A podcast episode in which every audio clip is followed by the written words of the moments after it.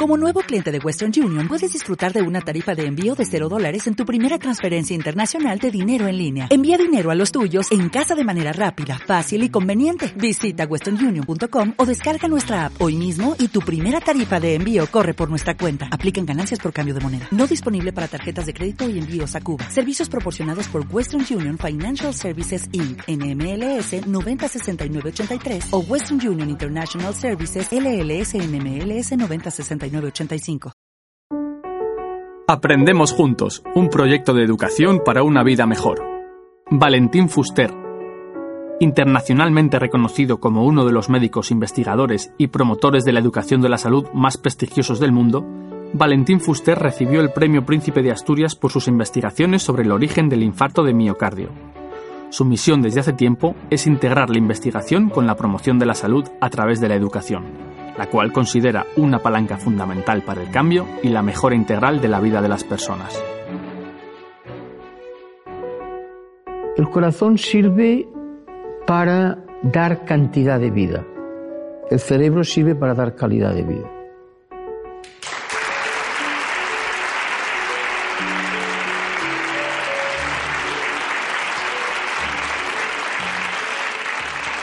Yo quería ser jugador de tenis. Y simplemente, pues tal vez jugaba unas cuatro o cinco horas al día.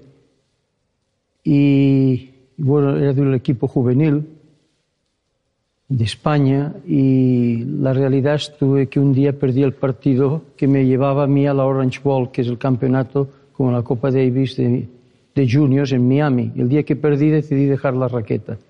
Tuve la intuición de que yo no iba a ser un Rafael Nadal. Entonces me encontré perdido. Pero en el tenis que yo jugaba, que era el tenis Barcelona, había un médico muy conocido, que era el doctor Farreras Valentí, y me dijo, quiero hablar contigo.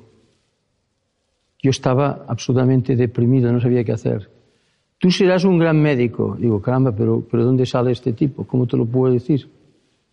Y bueno, él me había observado durante aquellos años porque él simplemente jugaba allí en, aquel, en, el tenis y yo dije, bueno, pues si te lo dice este hombre, más vale que pares atención. Pues así decidí ser médico. Y básicamente lo que les quiero decir es la importancia de la tutoría, de la mentoría. Si alguien de aquella calidad intelectual te dice con seguridad que esto es lo que has de hacer, pues te lanzas al océano y esto ha sido mi vida, básicamente seguir consejos de gente que he tenido la confianza de lo que me decían era importante poder seguir. Esto simplemente es, ah, es como yo empecé y toda mi vida básicamente ha sido siguiendo los consejos de personas que he tenido lo que llamamos en inglés great trust. Bueno, yo creo que ustedes me quieren hacer una serie de preguntas. Vamos a ver si soy capaz de contestarlas pero encantado de pasar unos minutos con ustedes. Vamos a ver. Hola, doctor Fuster. ¿Por qué es tan importante para usted la educación? Yo creo que la ciencia, la salud y la educación son las tres palabras absolutamente críticas hoy en día. Le diré por qué es importante la educación. La educación quiere decir que usted sabe más y más, tiene muchas más variables para moverse en la vida. Y usted, cuanta más educado está, más es capaz de dominar al mundo alrededor de usted. Cuando menos educado está, el mundo te está dominando a ti. Es decir, que yo le diría que la educación es muy importante para la autoestima. Ya para empezar, es un tema muy personal. Si hablamos de educación a nivel cultural, a nivel regional, a nivel de un país, es lo mismo. Cuanta más educación hay, más entra el razonamiento apropiado para hacer o simplemente escoger lo que es adecuado.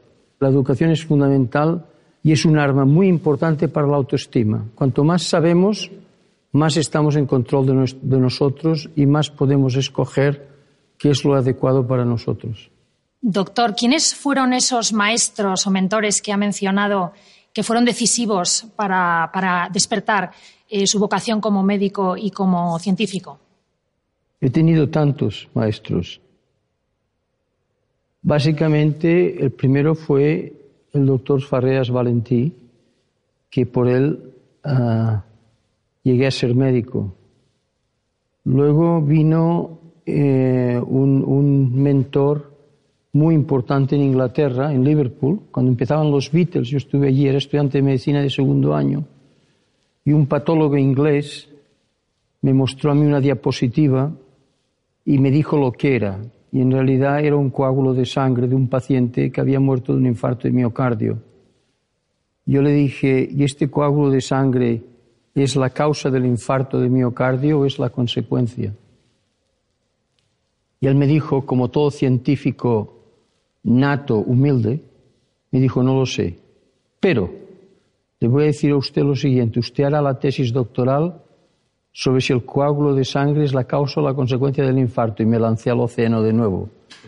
Y así es cuando yo fui a la Universidad de Edimburgo y ahí hice mi tesis basada en la diapositiva y de que un individuo me dijo qué es lo que tenía que hacer. Luego el doctor Farreras Valentí, que fue el que quiso que yo fuera médico, tuvo un infarto de miocardio a los 43 años. Y me dijo, vamos a ver, yo conozco muy bien la medicina, pero no tan bien lo que es la cardiología. Quiero que seas cardiólogo. Pues así, pues yo, soy cardiólogo. Yo creo que les estoy dando un mensaje. Estoy dando un mensaje y es que tenemos que aprender a escuchar. Y no simplemente, mire que todo lo que me iban diciendo ni se me había ocurrido ni era parte de mi vida, pero el saber escuchar con gente que tienes una química, con gente que, quiere lo mejor para ti, yo creo que es absolutamente fundamental. Esto es lo que. Y luego desde entonces he tenido muchos tutores y actualmente le diré lo siguiente: yo tengo dos tutores. Digo porque esto de los tutores, los mentores, se habla de que solamente es para gente joven que está completamente perdida. ¿Sabe quién está más perdido? Cuando más avanzamos en edad, más perdido estamos. ¿Y sabe por qué? Porque el mundo funciona a una velocidad tan rápida y cada vez tenemos más responsabilidades y cada vez necesitamos de más gente que realmente nos ayude a hacer, a escoger lo que es más adecuado. Es decir, que yo tengo dos mentores que me dicen, por aquí no andes, por aquí es mejor que andes por este lado. Es decir, es muy importante. ¿Cómo podemos ayudar a los jóvenes y a los niños a, reconocer eh, o a identificar a esos mentores y también a, encontrar su propio talento? Bueno, yo creo que aquí tenemos un problema de generaciones y es que la pregunta que usted me hace eh, me parece fundamental y es que no estamos parando atención a los niños ni a la gente joven. Lo que hacemos es darles lo que piden, pero lo que no hacemos es estudiar a fondo que esta es la edad donde realmente va a tener una influencia importante para el futuro. Es decir, yo he trabajado con el grupo de Barrio me lo conocen, y básicamente es un programa educacional, pero allí aprendí que es en la edad de los 3 a los 6 años, cuando todo el ambiente que uno vive es fundamental para nuestra conducta como adultos. Es decir, ustedes que están sentados aquí piensen cuando tenían tres a seis años y qué vivieron. Y verán ustedes que aquello tuvo una influencia en cómo son ustedes hoy. Por lo cual yo creo que es fundamental el entrar en estas edades muy tempranas porque captan muy rápidamente y entonces puedes, en cierta manera, ah, seguir lo que los padres creen que es importante, ¿no? Es decir, yo lo que le diría es que sus hijos o sus nietos pare atención cuando tienen estas edades de 3 a 6 años, porque lo que les dicen lo captan. ¿Por qué los niños captan los idiomas mucho más rápidamente que los padres? Porque hay muy pocos centros cerebrales que no conectan y lo que les dices lo retienen y sale más tarde. Cuando entras en la pubertad y más tarde hay muchos centros, todos conectan y es mucho más difícil el captar cosas que les dices porque estás, hay muchísima más confusión. Por lo cual, la ventana de la oportunidad es de los tres a los seis años. Entonces usted puede intervenir, por ejemplo, como lo hacemos nosotros, en temas de salud, que la salud es una prioridad y les enseñamos durante muchas horas lo que han de hacer, etcétera, a estas edades. Fundamental. Doctor Fuster, eh, su hijo es músico y su hija arquitecta. ¿Está usted contento aunque no hayan seguido sus pasos? Contentísimo. Contentísimo porque están siguiendo lo que es su talento. Es decir, no hay cosa peor que el intentar cambiar la, vida de una persona. Todos nacemos con talentos y todos nacemos con objetivos, con eh, cosas que nos atraen. Yo no puedo que mi hijo o mi hija sean médicos, por ejemplo, si a mi hija le atrae más la arquitectura y a mi hijo le atrae la música. ¿Qué quiere que le diga? Yo tengo que aceptar cuál es el talento. Y usted me, eh, creo que el punto que usted está, ah, me está preguntando es, es muy importante. Yo le diría que una de las cosas más importantes en la vida de todos ustedes y la mía es cuál es nuestro talento. Y alguien te lo ha de decir, pues estoy hablo de los mentores y tutores. Porque si en la vida uno quiere seguir en, simplemente con una conducta que no sea neurótica, no hay nada más importante que hacer lo que uno está haciendo, el talento que uno tiene. Pero alguien te ha de decir cuál es tu talento. Si eres ambicioso, olvídate, estás utilizando una cosa artificial. Es haz lo que tu talento te hace. Es la mejor inversión que uno puede hacer en la vida. Por esto yo creo que todos somos iguales en este sentido, pero uno, usted hará una profesión, yo me dedico a lo que estoy haciendo y otro se dedicará a lo que está haciendo. Mire, yo cada mañana llego al hospital a las cinco menos cuarto de la mañana. ¿eh?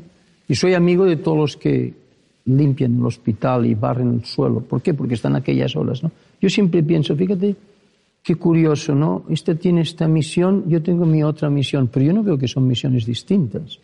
Lo que pasa es que aquella persona probablemente está haciendo porque necesita un salario, etcétera, pero la realidad es que los ves contentos porque tienen un sitio de trabajo y tienen algo. Yo tengo la gran suerte de que he podido utilizar mi talento a un nivel que me ha dado la sociedad y por esto soy una persona de mucha suerte. Pero yo lo que les diría es que si hay posibilidades, si hay las posibilidades de que uno se conozca bien y pueda seguir la línea de lo que uno tiene estas este talento yo creo que es absolutamente crítico y fundamental invertir en él. Doctor Fuster, ¿qué sabemos y qué no sabemos del corazón?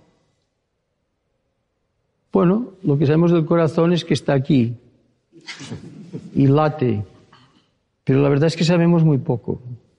Es decir, yo les puedo decir, yo soy cardiólogo y me preguntan muy a menudo, oígame, ¿cuál es lo último que ha salido y en la ciencia? Yo digo, oígame, espere un momento que hay cosas, muchas cosas que yo no entiendo y que aún deseo entender. Por ejemplo, el corazón late 60, 70, 80 veces por minuto con cuatro válvulas que se abren y se cierran, con la sangre que entra y sale. Y en cambio, fíjese usted, no pasa nada. ¿Sabe lo que cuántas veces late el corazón en la vida de un individuo? Millones de veces. En cambio, un avión cada cuatro días lo tienen que mandar al garaje para, para, para mirarle qué es lo que está equivocado, etc. ¿Cómo es que el corazón que mecánicamente es tan complejo, no necesita de reparación. Somos nosotros que lo estropeamos. Es decir, que cuando usted me pregunta qué sabemos y qué no sabemos, sabemos muchas cosas del corazón, pero la base de cómo el corazón es intacto, con tantos años de latir y con tanta complejidad, esto para mí yo no le puedo dar la respuesta. Y he hablado con muchos físicos y no tienen ni idea. Y lo que nos lleva al tema fundamental, que también me gusta decir, y es que el creer que científicamente ya lo sabemos todos, yo le diré que el que le diga a usted esto es un ignorante. En realidad sabemos muy poco, incluso de mi propia especialidad. Ustedes dirán, bueno, yo a este tipo no lo voy a ver si tengo un problema de corazón. Bueno, no. Me puede venir a ver porque conozco bien la enfermedad y cómo tratarla, pero estudiar realmente cómo funciona el corazón y todas las bases biológicas. Y esto yo, yo le aseguro que es muy complicado, muy difícil. Doctor Fuster, ¿qué le diría a un chico o una chica adolescente que acaba de empezar a fumar? Vamos a ver. ¿Qué le diría yo a un paciente, por ejemplo, le digo otra pregunta, que viene, y como la vi yo ayer, una paciente que vino que pesaba 300 kilos. ¿Qué le dices? Esta paciente tenía 27 años. El tema es que nunca es de ser negativo. Punto número uno, absolutamente punto número uno. A esta persona de 16 años, que puede ser su hija, que ha empezado a fumar, no le recrimines, no has de dejar que esto te va a entrar en los pulmones y el cáncer y, toda la historia. Decir, vamos a ver, ¿por qué has empezado a fumar? Vamos a ver si podemos llegar a alguna solución. Pero nunca ser negativo. Y esto lo hemos aprendido mucho los médicos, lo hemos aprendido mucho porque dialogamos con pacientes con problemas continuamente y uno se hace simpatético, todo lo contrario a lo que uno pudiera pensar. Es decir, que a esta persona se la de tratar de una manera a ver qué opinas, sobre todo pedir su opinión, no la tuya. ¿Qué opinas? ¿Cómo pudieras dejar de fumar? ¿Qué crees? Yo ya sé, te entiendo. ¿Me entiendes? Es decir, una, ser, has de ser muy positivo. Y a partir de allí, pues vamos a ver si hay éxito o no. Doctor Fuster, ¿cuáles son los riesgos fundamentales para la salud de nuestro corazón y cómo podemos evitarlos? Bueno, para que ustedes me entiendan de una manera clara, hay siete factores que son la causa del infarto de miocardio e infarto cerebral, que es la causa de mortalidad número uno, en un 75% de estos pacientes. Los siete factores son los siguientes. Hay dos mecánicos, uno es la presión arterial alta y otro es la obesidad. Luego hay dos químicos, uno es un colesterol elevado y el otro es la diabetes, un azúcar elevado en sangre. Y luego hay tres más de conducta, fumas o no fumas, haces ejercicio o no haces ejercicio, o comes mal. Comer mal no quiere decir obesidad, mucha sal, mucha grasa, etc. Pues estos son los siete factores, dos mecánicos, dos químicos y tres más de conducta. Entonces el tema es, ¿qué debo hacer? Pues, pues esto también es como el corazón, ¿no? No sé, no sé qué yo lo que le puedo decir. Lo que sí le puedo yo es dar resultados que tenemos de los proyectos que estamos llevando a cabo. Los adultos no cambiamos individualmente. Los adultos cambiamos cuando tenemos otros adultos alrededor nuestro. Esto es muy importante. Hemos hecho estudios que me han convencido de que en temas de salud, al menos, el pensar que por uno sí mismo va a cambiar su vida de una manera sostenible, no cuatro días que estoy gordo y tengo que ir a un, casamiento y me voy a adelgazar, esto está muy bien, pero sostenibilidad no se consigue si no es con otras personas junto a ti, que pueden ser familiares, no pueden ser de familia, de comunidades, de grupos. Esto es simplemente lo que estamos encontrando en todos los estudios que estamos haciendo. El adulto, interesantemente, necesita de otros adultos para funcionar. Es decir, que esto creo que es muy importante. Estamos en una sociedad de que la individualidad no ayuda al individuo. Y sobre todo lo que le digo es en temas de salud. Hola, doctor. ¿Hay alguna manera de educar a los adultos en hábitos saludables? Bueno, vamos a ver. Ah, para aspectos saludables, ah, nosotros hemos hablado de riesgos, colesterol, presión arterial alta, obesidad. Lo primero que tenemos que hacer es hablar en positivo. Es decir, queremos que uh, estés delgado, que hagas ejercicio, uh, queremos que comas bien. Comprende, es decir, que est estamos entrando en un sistema educativo distinto al clásico. Y es que estamos intentando hacer promover la salud más que prevenir la enfermedad. Esto psicológicamente estamos viendo que está teniendo impacto. Es decir, el hablar con la persona, promovamos lo que es bueno más que intentar hablar lo que es malo. Este es el primer punto que te querría hacer. El segundo punto, yo te puedo decir que depende de la edad del individuo. Por ejemplo, cuando uno más tiene más edad, uh, cuando uno avanza en edad y se encuentra relativamente bien y tiene factores de riesgo, es difícil que los cambie. Por esto se necesita una, una aproximación de grupo, ¿me entiendes?, de unirse. Nosotros tenemos un proyecto en que grupos de 5 o 10 individuos se unen, hablan con, en sí mismos unos 15 durante cada mes, una vez, o so, y usted es obesa, yo fumo, etc. Es decir, que tenemos, esto es importante para el adulto. Para los niños, no hay ninguna duda que, bueno, nuestra experiencia es que cuanto más temprana es la edad, más efecto tenemos. Por ejemplo, en, en niños y niñas de tres, ¿qué edad tienes tú? Nueve años. Estamos empezando un proyecto de nueve a once años. Isabel Carvajal, que está, levanta la mano. Ella es la jefa de educación en, los niños y niñas, ¿no? Todos nuestros estudios se han hecho de los tres a los seis años, en donde hemos visto el impacto que tiene el trabajar durante unas 50 horas en un periodo de cinco meses, 50 horas. Y les enseñamos cómo funciona tu cuerpo. Esto a los niños les es muy importante que entiendan. Segundo, comer bien. Tercero, educación física, eh, deporte.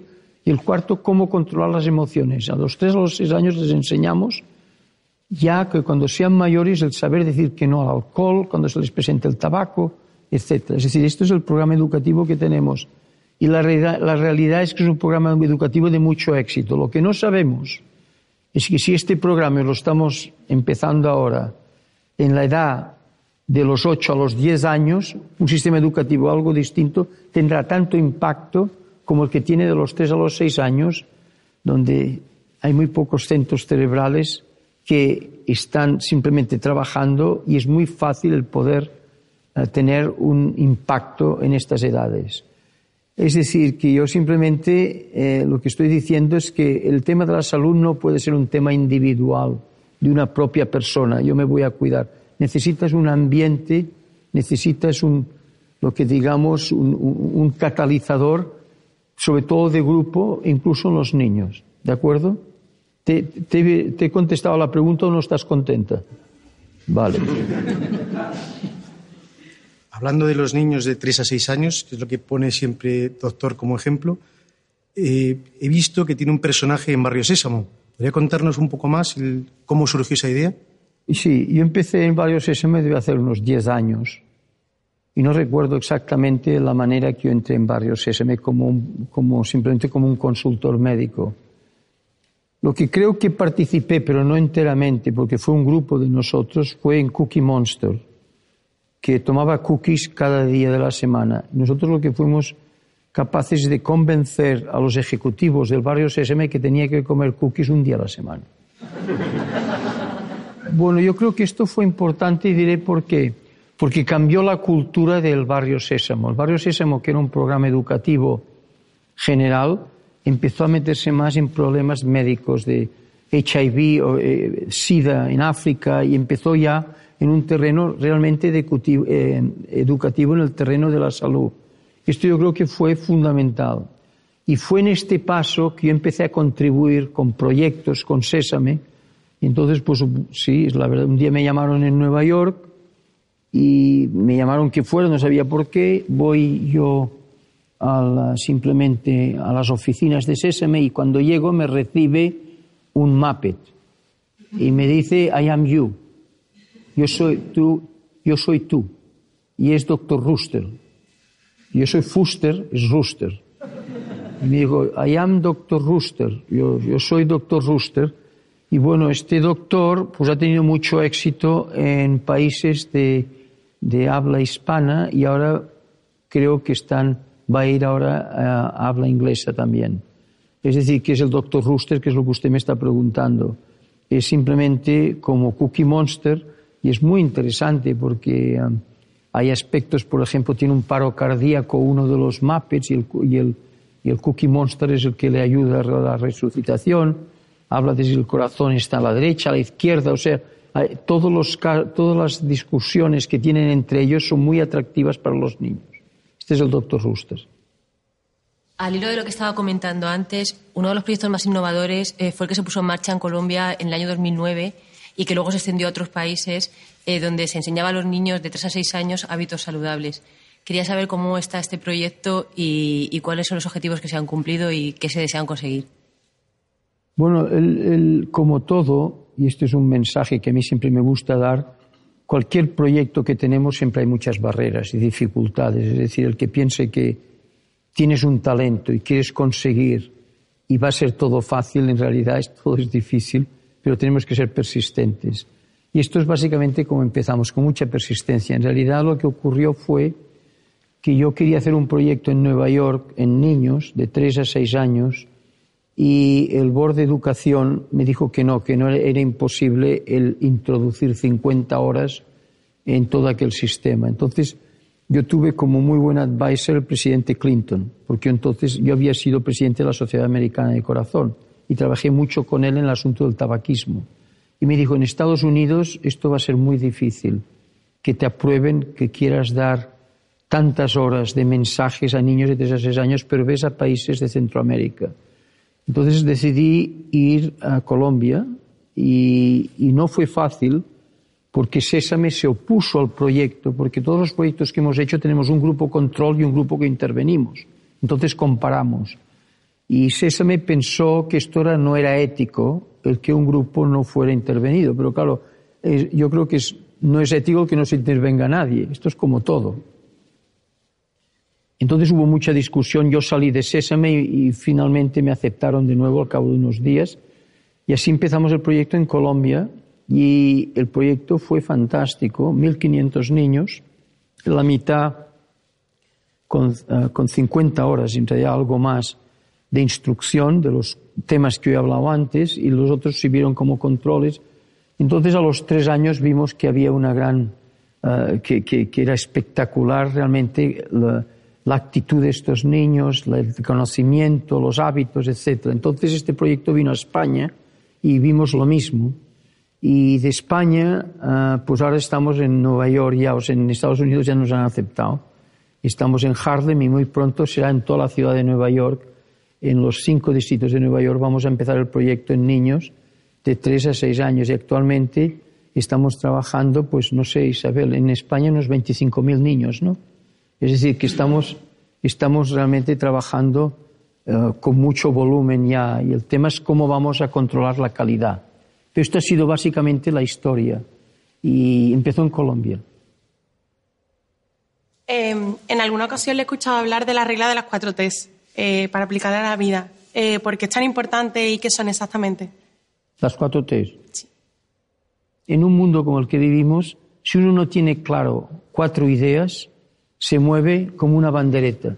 Cuatro T's que son de cómo uno madura personalmente. Y hay cuatro A's de cómo uno transmite cómo es en el mundo que vive.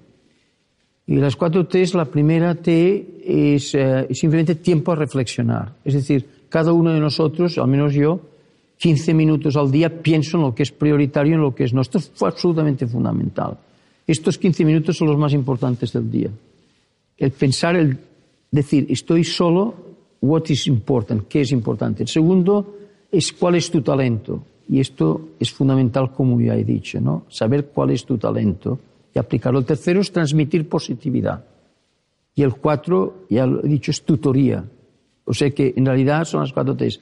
Luego hay cuatro A's, que es cómo uno se presenta en el mundo, cómo uno, cómo uno intenta ayudar al mundo de alrededor, que esto es fundamental, el sentirse útil. Esto es absolutamente crítico para lo que llamamos simplemente el self-esteem, la autoestima. Son cuatro A's. Bueno, la, la primera es tener una actitud positiva. Yo encuentro barreras, pero las voy a solucionar. El mundo está lleno de barreras. Lo que no puedes decir es enseguida deprimirse, etc. Sino tenemos que solucionarla. El segundo es aceptar quién eres, no tu vecino. Si tu vecino tiene un Maserati, digo yo, y tú tienes, no tienes coche, porque no puedes, pues oye, no tengo coche, el otro tiene un Maserati, ¿en so what? ¿Me entiendes? El segundo. El tercero es la autenticidad. La autenticidad quiere decir, eres el mismo por la mañana, por la tarde y por la noche. No eres una persona cambiante, depende de con quién hablas. Yo veo pacientes que pueden ser presidentes de un país, pero al mismo tiempo veo pacientes que casi están sin techo. ¿Me entiende? Para mí son las mismas personas.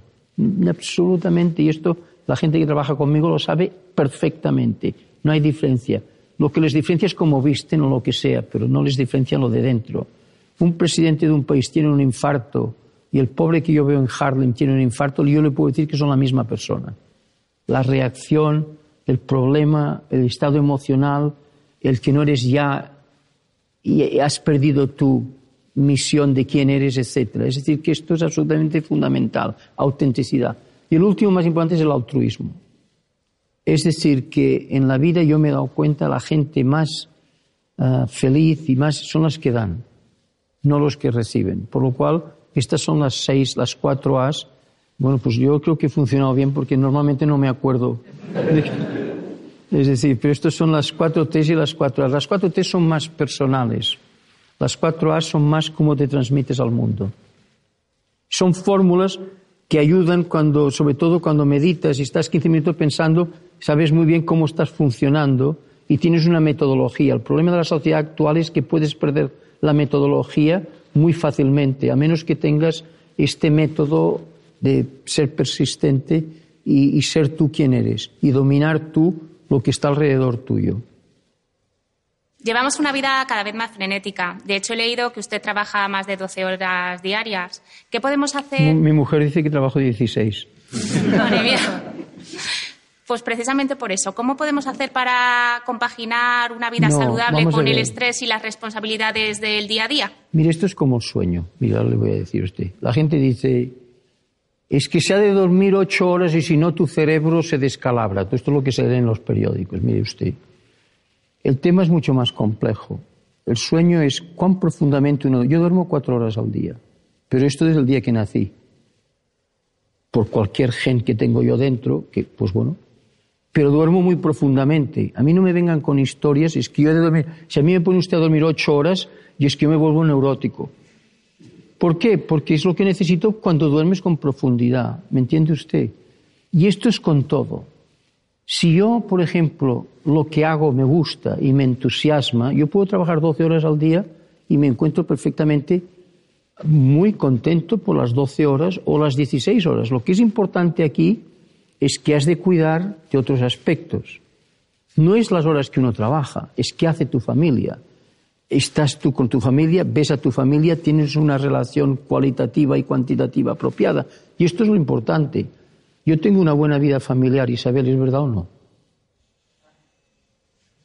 Y trabajo muchas horas al día. Pero lo que quiero decir es que uno ha de saber compaginar estas cosas, ¿no? Pero el hecho de que uno trabaje 12 horas o 8 horas o 15 horas depende de si estás excited. Si te gusta lo que yo me gusta lo que hago. Yo a veces diría es que me quedaría trabajando más horas, pero la verdad es que tienes una familia y, hay otros aspectos, como digo, ¿no? Pero creo que es muy difícil medir estas cosas y el sacar conclusiones de que cada uno ha de, de simplemente trabajar un número de horas distintas. Hay gente pues que eh, cuatro horas ya se cansan. Pues bueno, yo lo que digo es que depende mucho de lo que representa este trabajo para ti. Y aquí no hago juicio de nada. Con el tema de la compatibilidad, de compaginar la vida personal y la laboral. Muy complicado. Mire usted. Yo lo veo muy le- complicado le- hoy en día. Le recomiendo los 15 minutos al día. Pues sí. tomo nota, tomo nota. No, pero se lo digo de verdad, es que no se rían, ¿eh? Estos 15 minutos entran en este tema. Tú piensas y dices, bueno, ayer qué día fue, pues te das cuenta de lo que funciona en ti. No. Si tú no tienes estos minutos, tú te metes en un tren y no sabes el destino. Eh, cada día entras y vienen cosas y reacciones y se reactive. Nosotros no podemos reaccionar, nosotros tenemos que pro, proactivar. Esto es lo que yo siempre pienso que es importante. Y para esto uno se ha de conocer muy bien y sobre todo reflexionar muchísimo. Esto es lo que básicamente les diría a ustedes. Doctor en su libro La ciencia de la larga vida habla mucho de la felicidad. ¿Cómo influye la felicidad en nuestra salud? Sí, la felicidad, como usted sabe, es un término difícil de definir. Y en realidad uno es un poco escéptico porque todos tenemos fluctuaciones, todos. Pero sí que le puedo decir la estabilidad de la persona que te da esta sensación de autodominio, de autoestima, de que yo soy y soy quien soy y hago lo que tengo que hacer. Y aquí hay tres aspectos distintos, vamos a ver. Ah, la felicidad se califica hoy, no la felicidad, la estabilidad con 15 puntos. Cinco puntos quiere decir, ah, cuando yo me levanto por la mañana y ah, tengo el día delante mío, estoy excited, I am excited, estoy estimulado, me gusta lo que va a pasar hoy, voy al trabajo o voy a lo que sea, o voy al, al jardín, a las flores, lo que sea, estás estimulado. Y los puntos van de un punto que quiere decir que tú no te levantarías de la cama, a los cinco puntos que quiere decir estoy ancho eh, para el día que viene ahora. Número uno. El número dos es la inestabilidad emocional. Es decir, hay gente que eh, un día está de una manera emocional y otro día está de otra. Y aquí hay también cinco puntos. La estabilidad emocional, que cada, día eres más o menos el mismo, de punto uno a punto cinco. Y el tercero es el más importante que se está viendo ahora más y más, porque esto se está estudiando mucho. Y el tercero es, ¿tiene tu vida un objetivo final? Un objetivo, tu familia o tu religión o tu, lo que quiero, un objetivo que te mueve. Este es muy importante. Entonces, cuando hablamos de felicidad, yo hablaría de estabilidad, de autodominio, eh, de autorrealización, de autoestima. Esto es lo que estoy hablando. Pues estos son básicamente los tres estadios que se están siguiendo y hay una puntuación. Y esto lo estamos haciendo ya en algunos de los proyectos que estamos empezando ahora. Es decir, que esta es la manera que se mide. Básicamente, estos tres aspectos son importantes. Doctor, eh, vi el otro día el documental, su documental Making, Making Rounds y me llamó mucho la atención eh, la ciencia de examinar y diagnosticar a los pacientes antes de realizar una prueba. Eh, ¿En qué consiste y qué podemos extraer de ello? Bueno, mire, el, sí, el documental, la, la, razón del documental es que hoy en día la gente joven que estamos entrenando para ser médicos, y en mi caso médicos cardiólogos, el problema que nos encontramos es que se, la, la, educación es muy tecnológica. Entonces estos individuos jóvenes no saben cómo hablar con el paciente. Es decir, lo único que miran son máquinas y resultados, etc. Y esto nuestra vida es una vida que se, todo se mueve. Es decir, que que no, no, resultados estáticos no te están diciendo lo que está pasando. Pero hay un punto más fundamental. Y es que de lo que nosotros vemos en enfermedad diaria, el 50% es psicológico. Lo que le estoy diciendo a usted es lo siguiente. Si usted me viene a ver a mí, o que tiene palpitaciones, o que tiene dolor de pecho, o que, etcétera, etcétera, o que se fatiga cuando usted sube por una cuesta, yo ya le puedo decir que lo que está diciendo, naturalmente, es importante pero hay un componente dentro que es más fundamental, no, o igualmente fundamental, es cómo usted percibe lo que le pasa y cómo usted, en cierta manera, según su estado emocional, genera lo que se le está pasando. ¿Es que me ha entendido? Consciente o inconscientemente. Entonces, ¿cómo puede uno trabajar con máquinas cuando en realidad no tienes el tiempo para hablar con el paciente? Esto es lo que estoy, estoy diciendo. Entonces hicimos este documental que es básicamente pacientes que están ingresados en una unidad intensiva, en donde dos individuos, eh, uno más senior que yo yo, simplemente pasan visitas. Lo que el documental trata de, de, explicar es cómo nosotros manejamos el paciente. Por cierto, ni teníamos ni idea de dónde estaban las cámaras. Es decir, que aquel documental que usted ha visto es real. No, no estamos a hablar con este paciente porque está una máquina detrás que te está filmando, en absoluto. Ellos nos siguieron durante un mes cómo tratamos un enfermo en la unidad intensiva y simplemente cómo lo manejamos. Y el documental, yo creo que el mensaje es el que usted está hablando, es que el trato con el paciente es tan importante como la tecnología. Es básicamente el documental. Sí. Doctor Fuster, usted explica muy bien la estrecha relación que hay entre el corazón y el cerebro a lo largo de las distintas etapas de la vida. Me gustaría que nos lo contara. Hay dos aspectos importantes. Um, primero hablemos de enfermedad, luego hablaremos de salud. Desde el punto de vista de la enfermedad, lo que es muy reciente y es nuevo es que los mismos factores que afectan al individuo, les he dicho siete, afectan las pequeñas arterias del cerebro. Y hoy hemos visto que un gran número de gente que tiene demencia cerebral es porque los mismos factores de riesgo que dan lugar al infarto que son los siete que le he dicho, no se ha tomado cuidado de ellos y afectan las pequeñas arterias del cerebro, se cierran y esto afecta el estado cognitivo del individuo y se entra en demencia. Yo lo que quiero decir es que incluso la enfermedad de Alzheimer, que es una enfermedad mucho más compleja, la manera en que la enfermedad progresa en acelerarse o menos acelerar tiene mucho que ver con este componente que yo le estoy diciendo. Entonces, actualmente, de 100 personas, y seguro que ustedes conocen o familiares que tienen demencia cerebral, de estas 100 personas el 25% es Alzheimer. Pero la aceleración de la enfermedad depende mucho del problema vascular. El 25% es un problema vascular puro, que estos factores de riesgo, de los siete, tres son importantes. La hipertensión no tratada, la diabetes no tratada y el colesterol elevado no tratado. Estos son los más importantes, ¿comprende usted? Es decir, el 25% es Alzheimer, el 25% es la enfermedad vascular por estos factores y el 25% es una combinación de los dos. Y esto es, un 75% de la demencia senil. Por lo cual hoy en día, cuando alguien me dice, yo voy a tener un infarto y me moriré rápidamente, por lo cual no me preocupo. Claro, esto está muy bien, pero hay dos errores aquí. El primer error es que la mayoría de los infartos no mueren repentinamente. Este es el error número uno. Esto lo podía leer en las novelas, pero la realidad no es así.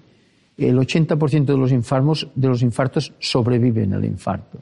Pero hay un segundo punto. Esta persona, en el momento que le empezamos a decir, ok, su, su cerebro, ¿qué? Y dice, mi cerebro no tiene nada que ver con el infarto. Digo, pues usted no está al día. Porque usted sepa que el no cuidarse los factores de riesgo pueden afectar su poder cognitivo cerebral y entrar en demencia cerebral. ¿Comprende? Y esto ahora la gente lo empieza a entender más. Yo creo que esto es un punto fundamental. Tenemos más impacto hoy en día, en el año 2018, en un enfermo, en decirle cuídese porque su cerebro puede estar afectado, que decirle cuídese porque usted puede tener un infarto. ¿Y que me ha entendido? Ahora la gente empieza a entender lo que es la calidad de vida. Y esto nos lleva al otro aspecto, que es la salud. Mire usted, esto es lo que voy a decir, es tan simple, eh, pero bueno, no quiere decir que sea equivocado. El corazón sirve para dar cantidad de vida. El cerebro sirve para dar calidad de vida. Es que es simple, quédense con ello. ¿eh? Porque, naturalmente, pudiéramos hablar de mucho más, pero esta es la realidad. Nuestro cerebro es muy importante por la calidad de vida que vivimos. Usted, alguien me ha preguntado por la felicidad. ¿eh? Y hemos, es verdad, tú. Y hemos hablado de las Esto está aquí arriba. ¿Es verdad o no? Está aquí arriba. En cambio, el corazón sabe usted que cuando falla, falla y la cosa se pone mal, ¿no? desde el punto de vista de cantidad de vida, puede afectar también la calidad. Pero yo creo que en salud tenemos que empezar a hablar de calidad de vida y para esto tenemos que poner nuestro esfuerzo en el cerebro. Como por ejemplo la niña me preguntaba eh, qué tenemos que hacer para cuidarnos. Bueno, pues todo esto es muy cerebral. Es hacer una decisión, me voy a cuidar y voy a tomar cuidado de los siete factores de riesgo. Y cada edad es un poco distinta. Y aquí les quiero hacer hincapié a lo siguiente. Mucha gente eh, dice, bueno, es que yo voy a tomar ajo. Y el ajo va contra la enfermedad cardíaca. Yo, ¿sabe qué?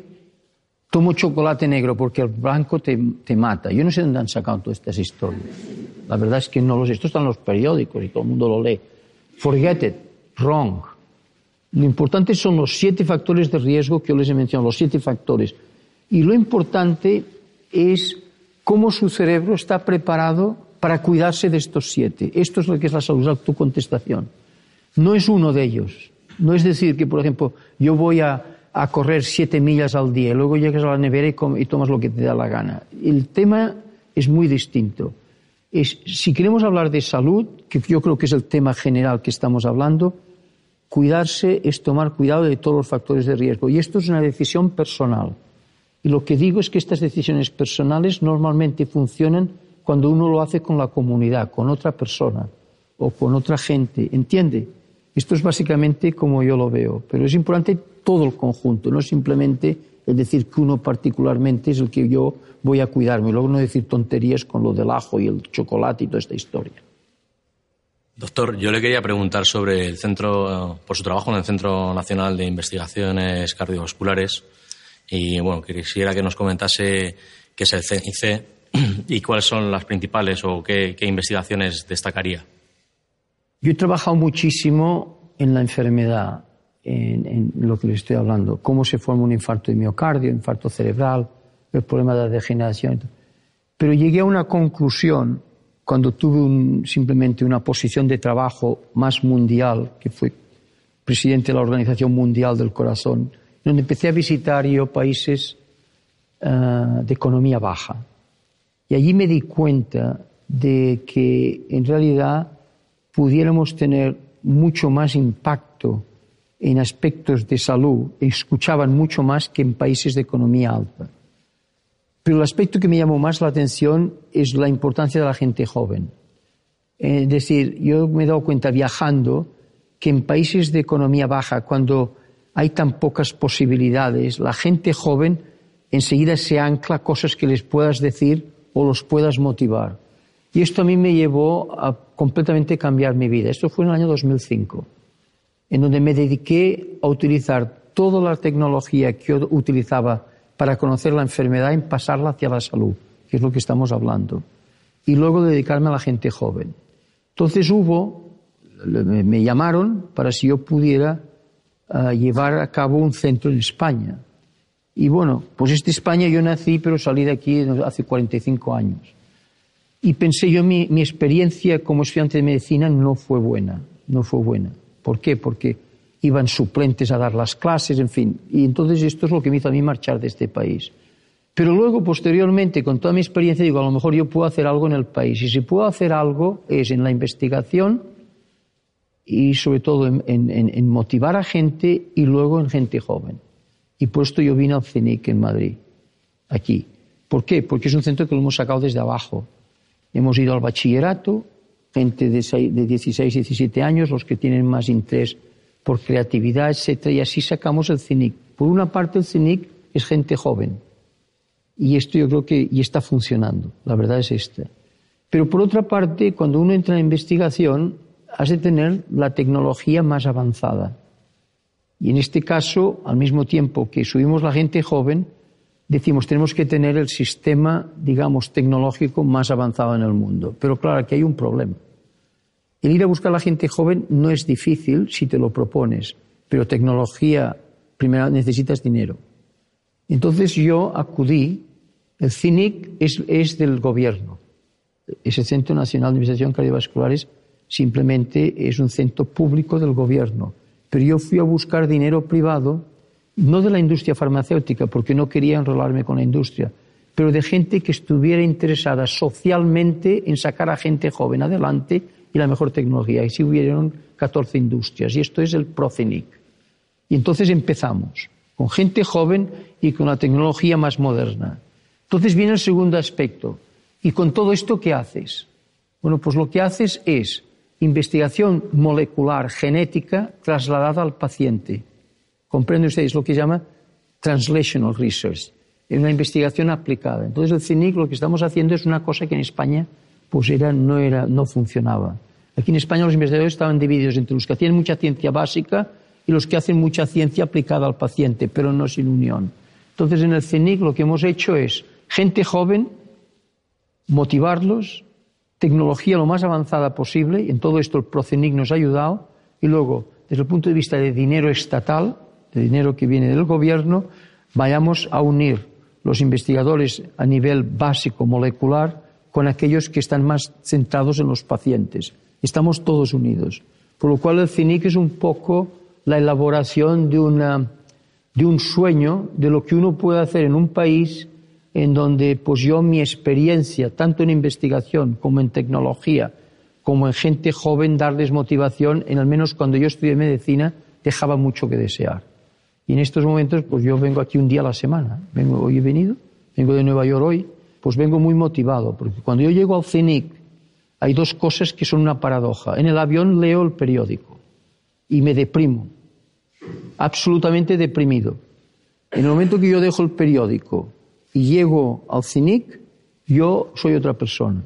Un ambiente joven, de gente motivada, de gente que quiere ir adelante. ¿Comprende usted? Es decir, que es, es otro ejemplo de lo que uno se siente motivado. Uno puede tomar un avión un día a la semana si es que realmente está motivado. Y este es un claro ejemplo lo del CENIC, la pregunta que usted me ha hecho. ¿Cómo podemos hacer para despertar las vocaciones científicas en los jóvenes de nuestro país? Mire, una cosa que yo le he aprendido en la vida es ser muy pragmático y poco de grandes frases, porque esto no. Lo que haría es darles las oportunidades a que vayan a un sitio donde se les motive. Porque el que tú les digas, 100 cosas no sirve para nada. Vamos a ver. Uh, yo me acuerdo muy bien que cuando yo empecé medicina uh, me dieron un premio, no sé, por, para ir a, escuchar a neurólogos en el Benéndez y Pelayo de Santander. Es decir, yo tenía 18 años, supongo, y, y voy a Santander y a mí la neurología ni me venía ni me iba. Pero yo me senté allí los cuatro días que me pagaron el viaje, que fue el premio. ¿no? Me senté allí como individuo responsable y, y bueno, escuché. Bueno, pues aquello, aquello me despertó mí la investigación. Yo si soy investigador hoy, no le quepa ninguna duda, es por aquel seminario. Porque me di cuenta de lo mucho que tenemos que aprender, de lo mucho que hay que hacer, de lo mucho que podemos contribuir haciendo investigación. Y este fue simplemente un evento neurológico. Por lo cual, yo le diría, vamos a ver, si usted tiene un hijo o un nieto que quiere despertarle la vocación, de lo que sea, por favor, mándelo a los sitios donde se hace lo que usted cree que puede motivar a este chico o esta chica. ¿Me entiende? Que tengan expuestos. Esto es lo que nos ha pasado con el CENIC. ¿Sabe cómo sacamos a la gente joven de los 15 y 16 años? Les damos una beca y entonces vienen un mes al laboratorio y están allí viendo todo lo que ocurre. Y claro, todos quieren acabar siendo investigadores. Pero este es el tema. No es solamente algo teórico los has de poner algo que realmente les motive. Es decir, que yo es como le contestaría la pregunta. El hablar no sirve para nada, porque te entra por aquí y te sale por aquí. Es decir, los has de poner en el lugar apropiado. Hola, doctor. Eh, me llamo Nelson, soy profesor de educación física y me gustaría saber cuáles son para usted las claves de, la motivación y cómo podemos eh, utilizarlas. Mire, yo tengo un libro que, por cierto, no vengo aquí a vender nada, pero contesta su pregunta. Se llama El Círculo de la Motivación. Lo escribí hace cuatro años y ahora lo están traduciendo precisamente al inglés. Y básicamente eh, consiste en lo siguiente. Consiste en que cuando hacemos algo nuevo, no hay motivación. Eh, empiezas y puedes errar, no puedes errar. Pero si eres, tienes éxito, te mueves hacia arriba. Y cuando estás arriba, si tú crees que tienes mucho éxito, te pones a dormir. Por lo cual es importante el no bajar para abajo, sino ir más para arriba. Entonces lo que ocurre, y esto es muy frecuente, que cuando uno se piensa que lo ha alcanzado todo, pues se pone a dormir, ¿no? O sea, la pasividad. Entonces entras en un terreno de frustración. Entonces el tema está cómo en este círculo uno se motiva. Esta es la pregunta que estás haciendo. Pues yo, la motivación viene en el sudoeste, te diré. Hay mucha gente joven que a mí me pregunta, ah, cuando me quieren verme, ah, me dicen, óigame, es que estoy en el sureste. Y ya saben de lo que están hablando. Están en el momento de frustración. Ya me lo dicen, ya que me van a ver porque están en el sureste del círculo. Y quieren que ir al suroeste. Entonces les ayudas. La fórmula que les he dicho antes. Eh, cada uno tendrá su fórmula pero todos podemos seguir adelante si tenemos una metodología, el pensar cada día, talento, las cuatro T, las cuatro A, que me han entendido, están allí. Es decir, uno debe tener un método por el cual sepa salir adelante en momentos de frustración. Y esto es básicamente como le contesto a su pregunta. Y esto está en el círculo de la motivación, es cómo puedes empezar a ir para arriba de nuevo. Lo importante es cuando llegues arriba no pensar que has llegado a ningún sitio, porque si no sigues trabajando, entonces caes enseguida para abajo. Y esta es la vida, ups and downs. ¿Nos podría dar algún tip especial para motivar a gente eh, quizá de edad más avanzada, que ha perdido a un ser querido, que ahora mismo está en un estado de semidepresión? Es decir, esas mismas técnicas que nos propone se aplican a gente joven y a gente mayor. No, es distinto. Es distinto. Eh, esto es, es un tema que lo vivimos los médicos continuamente, y sobre todo un médico cardiólogo, donde vivimos la mortalidad y vivimos todo este aspecto. Lo más importante es gente querida. Ya se lo digo yo ahora. Cuando la gente dice que la familia no sirve para nada, sí, no sirve para nada, dime que no sirve para nada. El día que tengas un problema verás que es lo único que sirve es los que han tenido, has tenido, has tenido a tu lado. Es decir, que esto es un tema completamente distinto. En momentos de gran gravedad, en momentos de gran pesimismo, es muy importante otra persona u otras personas que tú tengas trust, que tengas confianza y exponerse. Y esto es lo que hacen los psicólogos. Básicamente los psicólogos lo que hacen es que te hablas y te explanes, etc. Pero si puedes hacerlo esto con una persona que realmente tenga una química contigo y sea una persona que, que, que, tú sientes que te apoye, esto es lo más importante en momentos de este tipo, en momentos de y esto ocurre muchas veces, lo que dicen a los 50 años el crossroads, es verdad. Los 50 años son muy tricky. Eh, no quiero vender, pero tengo otro libro sobre esto. no quiero vender ningún libro, pero claro, son cosas que, que he pensado muchísimo, ¿no? Este de los 50 años es, un momento difícil, porque no sabes, vienes de algún sitio y no sabes si has de ir a otro, o etcétera, ¿no? Es muy importante el hablar con gente, el tener relación, el decir cómo te encuentras, el ser muy sincero. la amistad es sinceridad, es abrirse, esto es lo que es, ¿no? Pero es un, es un terreno muy distinto al que me ha, el que me ha preguntado el compañero, muy distinto.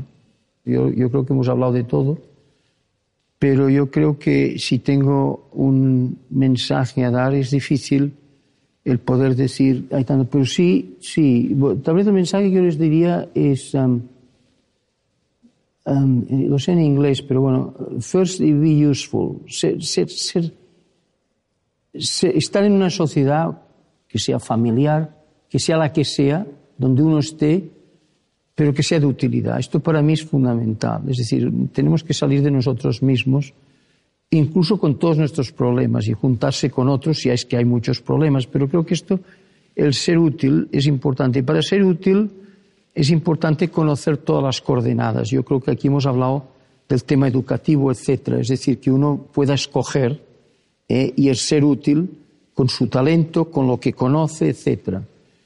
Y yo creo que este es el tema para mí más, uh, más interesante y es si uno puede salir de sí mismo y ser útil en la sociedad donde vive. Y si uno no puede salir de sí mismo, intentar juntarse con gente en donde uno pueda tener ya una relación de cualquier tipo, en donde hay una comunicabilidad importante.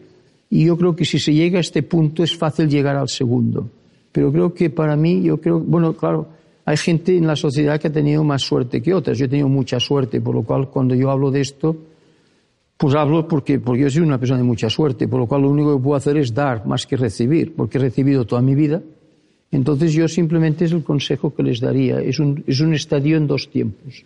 Si ustedes están ya, uh, que se han hecho, que tienen confianza y que saben lo que quieren, saben dónde van, pues yo creo que es el momento de ser cuanto más útil a la sociedad sean, yo creo que les dará mucha más satisfacción. Y si no han podido llegar allí porque problemas personales o lo que sea, sobre todo tener en cuenta que hay otras personas en el mundo donde viven que pueden ser de mucha ayuda para ustedes. Esto sería el estadio número uno. Bueno, yo creo que este es un mensaje un poco superficial, si les parece, pero al menos es lo que yo les diría como resumen final de, este contacto que hemos tenido. Aprendemos Juntos, un proyecto de educación para una vida mejor de BBVA, con la colaboración de El País y Santillana. BBVA, aprendemosjuntos.com.